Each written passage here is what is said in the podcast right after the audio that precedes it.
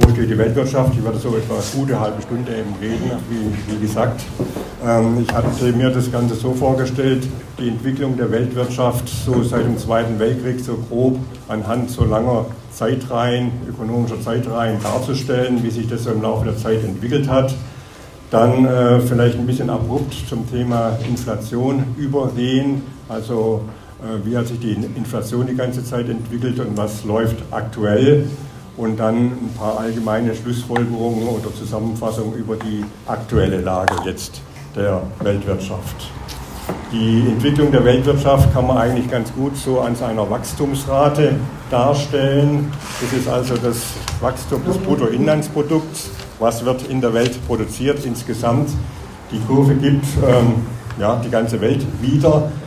Einmal die OECD, das sind die entwickelten Länder, die sind in einer eigenen Organisation drin, die heißt OECD. Und dann gibt es noch diese rote Kurve, das ist tatsächlich die ganze Welt.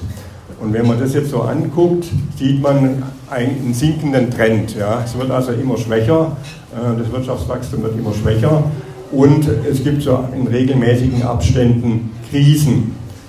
Ähm, das war, die erste große Krise war die Ölkrise Anfang der 70er Jahre. Äh, zehn Jahre später musste man die dann in die erste Ölkrise umbenennen, weil dann gab es die zweite Ölkrise. Das war so etwa Anfang der 80er Jahre. Anfang der 90er Jahre war wieder eine größere Krise, also eine größere Abschwächung des Wirtschaftswachstums. Dann kam Anfang der 2000er Jahre die Dotcom-Krise, also als diese ganzen neuen Start-ups, Technologieunternehmen, die gerieten dann, da hatte man große Hoffnungen reingesetzt, aber die gerieten dann in die Krise. Das hat wiederum eine Wirtschaftsabschwächung, eine Rezension ausgelöst. Und dann kam 2009, das war der, der große Einbruch infolge der Finanzkrise.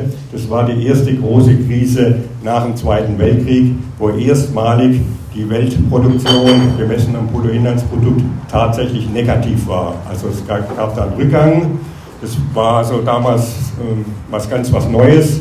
Aber jetzt mit der Corona-Krise am aktuellen Rand, 2020 hier, haben wir natürlich haben wir schon wieder so einen starken Einbruch und jetzt kommt noch der Ukraine-Krieg dazu. Also das sieht jetzt alles nicht so gut aus. Die Tatsache, dass die rote Krise höher liegt, also die entwickelt sich ja besser, also die Welt insgesamt entwickelt sich besser. Das heißt, die Länder außerhalb der OECD, also außerhalb der sogenannten entwickelten Länder, die haben also ein größeres Wachstum, die stabilisieren sozusagen das weltwirtschaftliche Wachstum, wobei ein wichtiger Staat dafür verantwortlich ist, nämlich China. Jetzt ist aber China genau das Land, was man ja zurzeit versucht äh, rauszuschmeißen, sozusagen wieder aus dem Weltzusammenhang. Also der Wachstumstreiber, die Größe, die also das Ganze noch äh, verschönert hat, sozusagen, genau mit dem Land hat man jetzt große Probleme. Man kann jetzt diese Epoche, in, in, also diese, diese, diese Zeitreihe in verschiedene Epochen einteilen. Also nach dem Zweiten Weltkrieg hatte man weltwirtschaftlich Wachstumsraten zwischen 4 und 6 Prozent. Das wird heute rückblickend manchmal als goldenes Zeitalter bezeichnet. Da war ja auch in Deutschland das Wirtschaftswunder, aber nicht nur in Deutschland. Also da waren relativ hohe Wachstumsraten. Ähm, dann ähm, kamen aber die ersten Krisen, Öl, also erste und zweite Ölkrise. Das war das Ende, wenn man so will, das ideologische Ende des sogenannten Keynesianismus. John Maynard Keynes war so ein britischer Ökonom, der wirkte zwischen den Kriegen während dem Zweiten Weltkrieg bis nach dem Zweiten Weltkrieg. Und der hatte die Idee, dass der Staat Krisen eigentlich so auffangen kann äh, durch staatliche Aktivität, indem er eben, wenn zum Beispiel es an Nachfrage mangelt, würde der Staat eben die Nachfrage ausweiten, dann kann man wieder Vollbeschäftigung herstellen. Dieser Traum oder diese Vorstellung ist aber durch diese beiden Krisen, die der Keynesianismus eben nicht lösen konnte, ähm, war diese Ideologie vorbei und es führte eben zum Neoliberalismus, was wir bis heute haben. Neoliberalismus heißt also eine viel härtere Gangart gegen Gewerkschaften, gegen Sozialstaat obwohl jetzt quasi härter gegen die Arbeiterklasse vorgegangen wurde, hat es also bei den Wachstumsraten also jedenfalls keine deutliche Verbesserung gebracht. Man kann euch sagen, ja gut, äh, es geht so eine Seitwärtsbewegung im Wesentlichen, aber ähm, es ist eben kein nachhaltiger Durchbruch nach oben. Also man konnte nicht mehr zu den 60er Jahren, zu den goldenen 60er Jahren zurückkehren. Das ist sogar dem Internationalen Währungsfonds aufgefallen, der ihm gesagt hat, merkwürdig, wir haben jetzt so viel Neoliberalismus gemacht und trotzdem verbessert sich die Weltwirtschaft nicht. Und wir haben so viele Arbeiter weggenommen, so viel beim Sozialstaat gespart. Eigentlich müsste nach deren Ideologie ja jetzt wieder die Wirtschaft anspringen, aber das ist nicht passiert. Das schwache Wachstum blieb also bis, zum, bis zur Finanzkrise. Das war dann der, der neue Schock sozusagen, äh, neue schlechte Überraschung. Und seitdem hat man sowas wie doch massive staatliche Eingriffe, vor allen Dingen durch die Zentralbanken. Wobei die Zentralbanken ja im Unterschied zu den Regierungen nicht demokratisch kontrolliert sind. sind ja, die werden ja von Experten geleitet, die werden zwar von den Regierungen eingesetzt, sind dann aber praktisch nicht mehr absetzbar. Aber die Zentralbanken haben, das Stichwort Gelddrucken, ja, die haben versucht, durch Gelddrucken, also die Banken und damit auch die Konzerne zu stabilisieren. Das war dann praktisch so seit, also verstärkt seit der großen Finanzkrise. Die große Herausforderung für die Zentralbanken, das hat ja dann, wenn man so will, einigermaßen geklappt, bis jetzt, bis, vor, bis, 2019, bis 2019 etwa. Aber jetzt sind natürlich völlig neue Herausforderungen nämlich eben die, also einmal haben wir die, die ständige Klimakrise, ja, dann haben wir die Corona-Krise, war natürlich, hat nochmal einen schweren Einbruch verursacht und was auf der Kurve jetzt nicht mehr drauf ist, ist der russisch-ukrainische Krieg, was natürlich nochmal eine Erschütterung der Weltwirtschaft bedeutet. Und man kann sagen, für all diese drei Dinge ist eigentlich der Kapitalismus verantwortlich. Der Kapitalismus, wenn man unbedingt billig produzieren will, produziert man zulasten des Klimas oder der Umwelt. Das, damit haben wir die Klimakrise. Dann wird natürlich auch so produziert, dass nicht auf Gesundheit geachtet wird, was praktisch diesen Coronavirus in die Welt gesetzt hat, was auch mit klimatischen Veränderungen zu tun hat. Und schließlich, wenn das Wachstum immer schwächer wird, wird natürlich die Konkurrenz zwischen den kapitalistischen Staaten härter, mit dem Ergebnis, dass die Auseinandersetzungen nicht nur rein ökonomisch sind, sondern schließlich sogar äh, militärisch werden können, wie jetzt beim russisch-ukrainischen Krieg. Jetzt gibt es ja in der Marxischen Theorie wird immer wieder die, die Profitrate betrachtet, also wie viel Profit mache ich mit einem bestimmten Einsatz von Kapital. Und Marx hat vermutet, sage ich jetzt mal, dass äh, die, Arbeits, die Arbeitskraft immer teure und bessere Maschinen eingesetzt werden müssen, damit die Firmen also weiterhin konkurrenzfähig bleiben. Da aber der Profit sich aus der Ausbeutung der Arbeitskräfte herrührt, bedeutet es, dass auch wenn die Ausbeutung immer weiter verstärkt wird, die, die Kosten pro Arbeitsplatz in Form von immer teureren, besseren Maschinen, dass dieser Effekt sozusagen stärker ist, als was man stärker aus den Arbeitern an Profit rausholen kann. Das ist so das Gesetz vom tendenziellen Fall der Profitrate.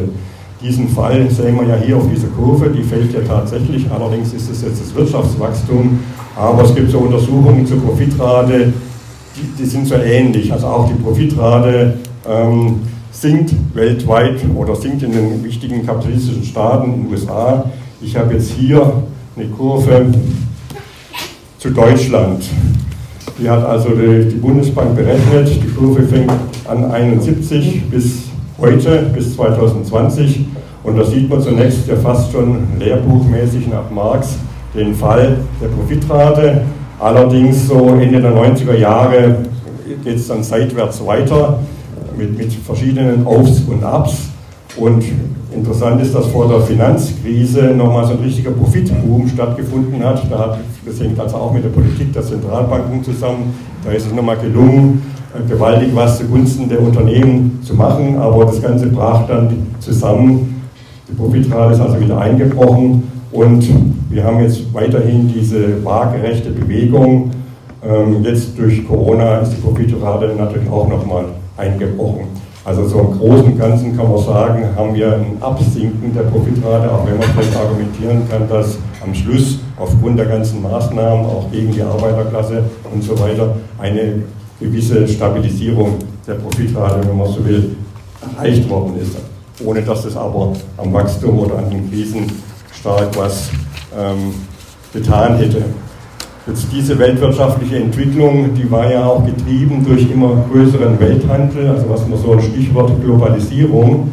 Wenn es aber, weil es halt immer langsamer läuft, die äh, Konkurrenz zunimmt, dann gibt es auch schließlich Probleme mit der Globalisierung. Die ist also hier gemessen als Summe aller Weltexporte. Das ist gleich die Summe aller Weltimporte, weil was der eine Staat exportiert, muss ja irgendein anderer Staat importieren. Also ist es das Gleiche. Und das nimmt man halt im Verhältnis zum Bruttoinlandsprodukt der Welt. Und da sieht man, das geht schon vor dem Ersten Weltkrieg los. Die Globalisierung hat da schon zugenommen und von, sagen wir mal, ja, von 5% etwa 15% bis zum Ersten Weltkrieg. Also der Welthandel ist stärker gewachsen als das Bruttoinlandsprodukt. Und dann dem, nach dem Ersten Weltkrieg kam eine Dürreperiode, da brach es wieder zusammen bis zum Zweiten Weltkrieg, da war ja auch die Weltwirtschaftskrise dazwischen und Protektionismus, die Staaten haben ziemlich stark auch ökonomisch gegeneinander gearbeitet. Und nach dem Zweiten Weltkrieg, da war in der westlichen Welt jedenfalls die USA dominierend, Freihandel, da ging es also wieder gewaltig los mit dem Welthandel. Der Welthandel ist stärker gestiegen als das Bruttoinlandsprodukt in etwa bis zur Weltfinanzkrise. Das war dann das Ende eigentlich der Globalisierung, wenn man sich so misst wie hier. Also Ende insofern, dass sie nicht weiter zugenommen hat. Also seitdem kommt die Globalisierung wieder ins, ins Stottern. Der Welthandel bleibt jetzt eher wieder zurück im Vergleich zum Bruttoinlandsprodukt. Das sind sozusagen jetzt ganz grob die Langfristentwicklungen äh, der Weltwirtschaft seit Zweiten Weltkrieg bis heute. Und jetzt etwas abrupt Themenwechsel zur Inflation, was da natürlich auch hergehört. Da habe ich, das ist also die Inflationsrate 61 bis 2021, also 21 war dann das, das letzte Jahr, also schon nach Corona. Da sieht man diese beiden ähm, höheren Raten, das ist die erste und die zweite Ölkrise. Also da sind in allen Ländern, Deutschland, USA, Japan ist ein bisschen komisch, weil das ist die rote Kurve, das beim ersten Mal ganz gewaltig, beim zweiten dann etwas weniger. Da waren also sehr hohe Inflationsraten und gleichzeitig ist aber die Wirtschaft äh, wegen diesem Ölschock, weil plötzlich ein wichtiger Rohstoff teurer wurde wie Erdöl, ist die Wirtschaft natürlich auch langsam geschrumpft zum Teil oder jedenfalls langsam gewachsen. Es war also so eine Art Stagnation einerseits, die Wirtschaft stagnierte wegen dem teuren Öl und gleichzeitig hatte man aber Inflation, weil eben Öl immer teurer wurde und es hat sich auf die anderen Preise übertragen. Da wurde das Wort Stagflation erfunden, ja. weil nach der keynesianischen Theorie hätte es das eigentlich gar nicht geben können. Da hat man gesagt, wenn Arbeitslosigkeit ist, dann kann der Staat eben die Nachfrage ausdehnen, finanziert meinetwegen durch Verschuldung, dann verschwindet dann, dann mehr Nachfrage, mehr Produktion, mehr Arbeitsplätze, weniger Arbeitslosigkeit. Und zur Inflation kommt es nicht, sagten die Keynesianer, weil es herrscht ja Arbeitslosigkeit und ähm, dadurch steigen auch die Löhne nicht stark, die, die Produktionskapazitäten sind nicht voll ausgelastet, also haben die Unternehmen auch nicht so die Fähigkeit, die Preise anzuheben, weil sie haben ja immer noch freie Kapazitäten. Und erst wenn Vollauslastung der Kapazitäten herrscht und Vollbeschäftigung, dann kommt Bewegung rein in Form von höherer Löhne und höherer Preise. Und nach diesem simplen Modell gibt es also entweder das eine, Arbeitslosigkeit mit stabilen Preisen oder Vollbeschäftigung oder Überbeschäftigung wäre das dann schon oder Überauslastung der Kapazitäten mit steigenden Preisen.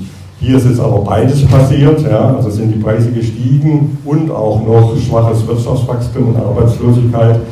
Eigentlich trivial würde ich sagen, denn wenn Öl teurer wird, ist ja klar, dann das schwächt natürlich die Wirtschaft und treibt die Preise nach oben. Das ist eigentlich was Triviales, aber damals hat man da so ein bisschen so eine Philosophie draus gemacht. Jetzt ist irgendwie unsere herrschende Politik funktioniert komischerweise nicht.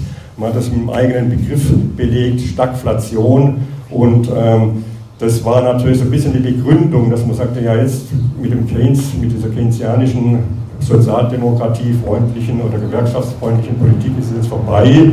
Jetzt müssen wir andere Maßnahmen ergreifen. Wir müssen, der Sozialstaat ist so teuer, die Löhne sind so hoch. Dann ging der Neoliberalismus hoch. Also kam dann so richtig auf. Ich habe jetzt nochmal eine Kurve so extra nur für Deutschland.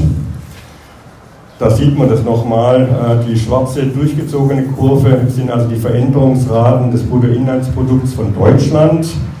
Und die gepunkelte Kurve ist also praktisch die Inflationsrate von Deutschland. Und da sieht man diese beiden Ölkrisen links, so 70er Jahre und dann nochmal Anfang 80er Jahre. Da geht die Inflation nach oben und das Wachstum geht aber gleichzeitig nach unten, was der Keynesianismus, also was die nicht so richtig erklären konnten. Da wussten sie jetzt nicht, was machen wir jetzt eigentlich wirtschaftspolitisch. Danach hat sich das dann wieder, wenn man so will, so ein bisschen normal entwickelt. Schwaches Wachstum, normalerweise schwache Inflation und im Boom großes Wachstum, normalerweise äh, auch eine höhere Inflation. Ich vielleicht nur kurz zurück. Ich wollte noch mal kurz auf die japanische Kurve eingehen, die ist ja ganz unten. Ja. Also das nicht nur kein so gut, also nicht nur wenig Inflation, sondern sogar oft negativ. 1990 gab es in Japan so einen richtigen Zusammenbruch, so einen Aktienmarktzusammenbruch. Und von diesem Schock hat sich eigentlich Japan nie wieder erholt. Also seitdem äh, ist Japan immer so am Rande, also immer so in der Stagnation. Und bei den Preisen hatte man sogar immer Angst, dass es sogar sinken, also Deflation, das wäre das Gegenteil von Inflation. Ähm, man hat, weil sich das auch irgendwie ausgebreitet hat auf andere Staaten, USA zum Teil ähnliches Problem, Deutschland ähnliches Problem, wurde eigentlich so eine Art Japanifizierung der Weltwirtschaft befürchtet, dass also so eine ewige Stagnation, zwar mit schwacher Inflation, aber es passiert halt auch nichts. Ja? Also nur der, der Staat kann noch irgendwie was aufrechterhalten. Äh, dieses Szenario dieser Japanifizierung ist jetzt natürlich auch wieder durcheinander geraten durch Corona-Stock, durch äh, die, die, neuen aktuellen Krisen.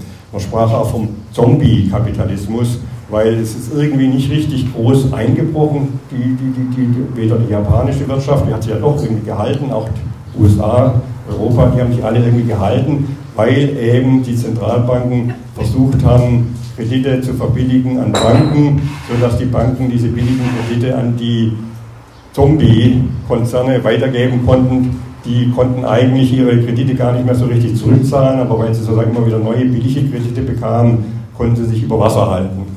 Das lief natürlich oft auch über Staaten, über Regierungen. Das heißt, die Kredite gingen dann meinetwegen an die italienische Regierung die hat es an die Banken weitergegeben und die Banken dann an die Konzerne weitergegeben. Aber das wird gerne so politisch auch ausgeschlachtet, dass man sagt, ja, die Zentralbank finanziert schlechte Staaten wie Italien zum Beispiel. Ja. Hans-Werner Sinn ist so ein Ökonom, mit so Bestseller-Ökonom, kennen vielleicht manche, der schlägt also immer wieder auf Italien ein. Er ist auch in seinem letzten Bestseller, glaube ich, 2019 oder 2020, ja, die wundersame Geldvermehrung. Ja, wo, wo landete das Geld von dieser wundersamen Geldvermehrung? Natürlich in Italien, seiner Meinung nach. Ja.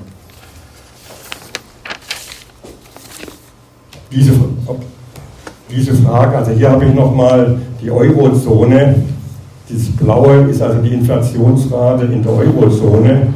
Und man sieht hier eigentlich, bis am Schluss ist dieser rasante Anstieg, der ja äh, bis April 2022, da sind wir jetzt gerade vorbei, und es ist ja zu befürchten, dass es weitergeht. Also das ist ein recht hoher Anstieg. Davor hat sich das aber eigentlich eher beruhigt. Und ich habe jetzt nochmal als gelbe Kurve, das ist, das, ist das Geld, was die sogenannte Zentralbankgeldmenge, das ist das Geld, was die Zentralbank äh, den Banken zur Verfügung stellt. Das ist die sogenannte Zentralbankgeldmenge. Und da sieht man dieses, naja, unruhige, ich habe da jetzt die Veränderungsraten, das verwirrt jetzt vielleicht ein bisschen, aber man sieht hier so die, die Finanzkrise, das ist, äh, wo die, ähm, das ist so um 2007 rum und und ähm, da hat also versucht, die Zentralbank gegenzusteuern. Das sind so die ersten Zickzackkurven. Dann ist so ein bisschen erratisch hin und her, je nach Lage des Bankensektors wurde den Banken mal mehr, dann wieder weniger Geld gegeben, dann hat man wieder mal versucht, das ein bisschen zurückzuführen. Aber was ich eigentlich sagen will, ist, zwischen der Politik der Zentralbank und der Inflationsrate, behaupte ich jetzt mal, ist eigentlich kein direkter Zusammenhang, sondern die Politik der Zentralbank dient halt dazu, äh, Banken und Konzerne zu stabilisieren, Gleichzeitig hat sich aber die Inflationsrate wegen der raschen Entwicklung vom Kapitalismus eher schwach entwickelt nach dieser Statistik. Neu ist eben jetzt Corona. Ähm, das hat natürlich jetzt plötzlich die, das Bild ziemlich geändert. Ja, jetzt wollte ich so äh, nochmal ein bisschen zusammenfassen, ähm, was so bisher, also das Ergebnis von bisher, also die Lage, es heißt ja Stand des Kapitalismus, wie, wie steht die Weltwirtschaft da? Also typisch für die heutige Zeit ist eben ein schwaches Wirtschaftswachstum weltweit, niedrige Profitraten, also jedenfalls haben die sich nicht verbessert und neues Phänomen, diese ganz schweren Krisen wie Finanzkrise, Corona-Krise, Kriegskrise, sage ich jetzt mal. Begleiterscheinung davon ist, die, wir haben jetzt kein, wir haben ein Nullsummenspiel sozusagen, was der eine kapitalistische Staat gewinnt, muss ein anderer verlieren. Die Konkurrenz wird also härter. Das bedeutet auch, dass es mit der Globalisierung, wo man ja sozusagen eher zusammenarbeitet und nicht gegeneinander arbeitet, ökonomisch betrachtet, das hört es eben auch auf. Protektionismus, Trump kennt ihr vielleicht, Trump hat ja protektionistische Maßnahmen zum Schutz der US-Wirtschaft eingeführt. Alle Versuche, äh, den, die Globalisierung weiterzutreiben durch internationale Handelsabkommen wie dieses TTIP, das hat ja der Trump gestoppt, ist bis jetzt also nicht wieder richtig in Gang gekommen. Schon vorher hat es Versuche gegeben zu solchen weltweiten Handelsabkommen, die scheiterten im Grunde genommen immer, jetzt immer mehr an gegensätzlichen Konkurrenzinteressen der großen kapitalistischen Staaten. Außerdem haben wir natürlich diese schwelende, anhaltende Klimakrise, damit verbunden eigentlich auch die Pandemien, also jetzt die Corona-Krise. Kapitalisten wollen halt unbedingt billig produzieren, um noch einigermaßen Profite erwirtschaften zu können. Das geht aber zulasten der Umwelt. Und dieser Konkurrenzkampf führt natürlich auch zu, zu Konflikten, harmlos vielleicht noch ökonomisch Protektionismus, aber man kann den ukrainischen Krieg oder den Krieg Russlands gegen Ukraine ja auch interpretieren als eine weitere Verschärfung des internationalen Konkurrenzkampfs. Was man vielleicht auch behaupten könnte, ist, dass bis lange Zeit waren es so schleichende Prozesse. Ja? Also das Wachstum wurde immer schwächer, aber es ist nichts Gravierendes, Dramatisches passiert. Die Ölkrise, äh, die Finanzkrise kann man sagen, naja gut, das war also vielleicht noch ein Ausrutscher, aber danach hat sich ja die Wirtschaft dann ja doch wieder erholt, ist doch wieder äh, weitergefahren, wenn auch abgeschwächt. Es gibt so eine gewisse Tendenz, mit der man meines Erachtens rechnen muss, dass sich diese Verschlechterung jetzt so langsam äh, beschleunigt. Ja?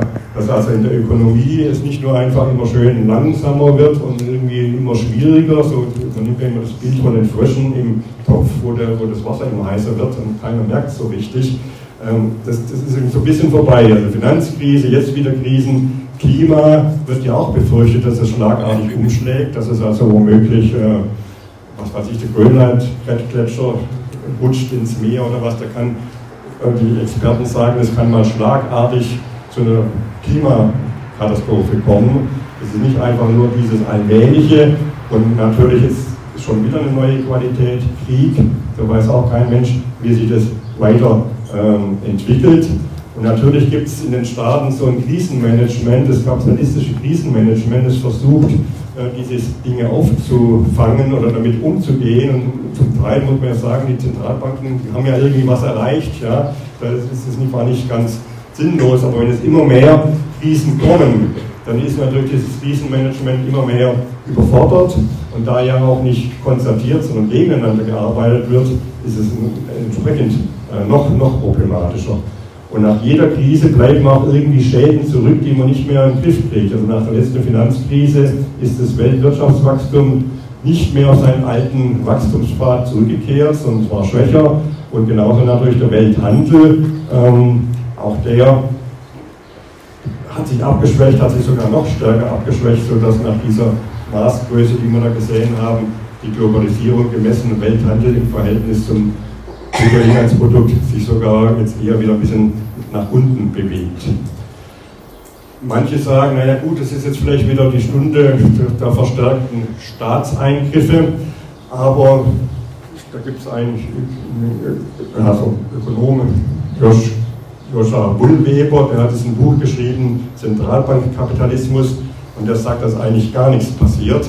Ähm, der, die ganze neoliberale Architektur bleibt, die ganzen spekulativen Geschäfte, die sind überhaupt nicht angegriffen worden. Die Banken haben nach wie vor diese Schattenbanken oder Scheinbanken, die sich der Regulierung entziehen können. Das Einzige, was sich geändert hat, ist, dass die Zentralbanken jetzt viel stärker ja, äh, aufpassen, dass es zu keiner Krise kommt. Also die stehen jetzt sozusagen bereit, ähm, wenn es zu einer größeren Finanzkrise kommt, dass sie dann sofort massiv eingreifen. Ich habe da mal so versucht, so ein Bild zu entwickeln. Ähm, man beobachtet meinetwegen in einer Stadt immer mehr äh, Brände, Stadtbrände, das wären sozusagen die Krisen. Ähm, aus ideologischen Gründen baut man aber weiterhin Holzhäuser, weil das irgendwie ideologisch vorgeschrieben ist. Und aber man verstärkt die Feuerwehr. Ja, die Feuerwehren werden immer besser ausgerüstet. Das ist sozusagen ein bisschen das Verhältnis, immer mehr Krisen, neoliberale Politik bleibt aber, aber dafür werden jetzt die Zentralbanken eben immer stärker, ähm, ähm, greifen immer stärker ein, um das Ganze irgendwie auf Kurs zu halten. Und die Frage ist natürlich, was, was machen sie jetzt? Ja, weil das ist jetzt eine Situation, auf die sie im Grunde genommen nicht vorbereitet sind. Ein weiterer Faktor sind natürlich, ich sage jetzt mal so ganz allgemein, Klassenkämpfe. Also Russland könnte man nennen, der Putin hat ja den Sozialstaat, den russischen Sozialstaat angegriffen.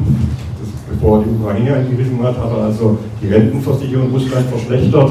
Seine Umfragewerte sind gesunken, es gab eine größere Unzufriedenheit. Manche sagen ja, ein Grund für den Ukraine-Krieg ist, dass er wieder innenpolitisch äh, sich, sich verbessern wollte. In China gibt es äh, soziale Spannungen, auch im Zusammenhang mit dieser Corona-Politik, die also rigoros durchgeführt wird. Ähm, ich sage jetzt mal weniger entwickelte Länder, Sri Lanka könnte man da nennen, oder ähm, was waren da noch? Ähm, Kasachstan. Kasachstan gab es zum Beispiel auch äh, Unruhen im Januar. Ähm, also es gibt durchaus Kämpfe weltweit. Und es droht natürlich auch jetzt in, Deutschland, dass Angriffe stattfinden auf den Sozialstaat. Da spielt sich also einiges ab.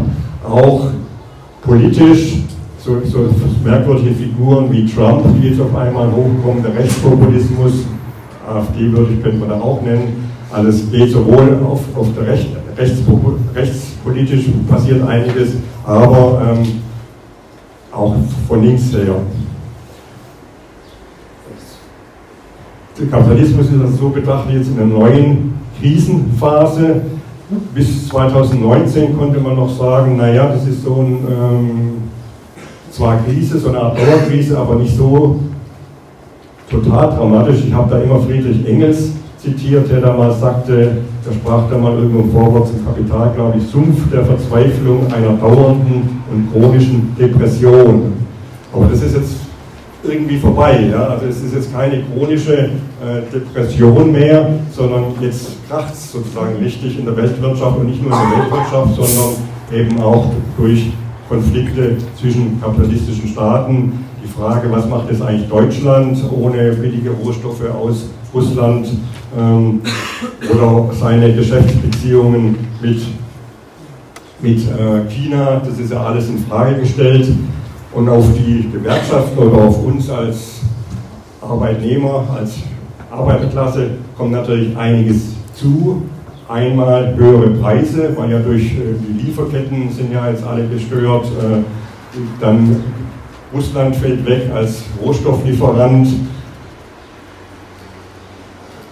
Dann Klima erzeugt auch höhere Kosten, entweder weil man versucht, was gegen das Klima zu machen. Das wird aber überwälzt in höheren Kosten. Oder man tut nichts, aber dann schlägt sozusagen die Natur zurück. Also im Ahrtal zum Beispiel solche Katastrophen, die kosten ja auch eine Menge Geld. All das wird unseren Lebensstandard von der Richtung her natürlich schwächen. Und, der, und, diese ganzen höheren Kosten treffen aber auch die Unternehmen. Also es wird, sind weniger rentabel, man muss mit mehr Pleiten rechnen, Firmenzusammenbrüchen höhere Arbeitslosigkeit, was dann vielleicht wieder die Fähigkeit der Gewerkschaften schwächt, äh, höhere Löhne zu fordern. Aber auf die Gewerkschaften kommt da jedenfalls einiges zu, wie sie jetzt mit, da haben wir glaube ich morgen früh eine Veranstaltung, ähm, wie sie mit, diesen, mit dieser völlig neuen Lage und Verschlechterung, äh, wie sie damit klarkommen können. Insgesamt sehe ich jetzt so eine Beschleunigung nach unten. Ja.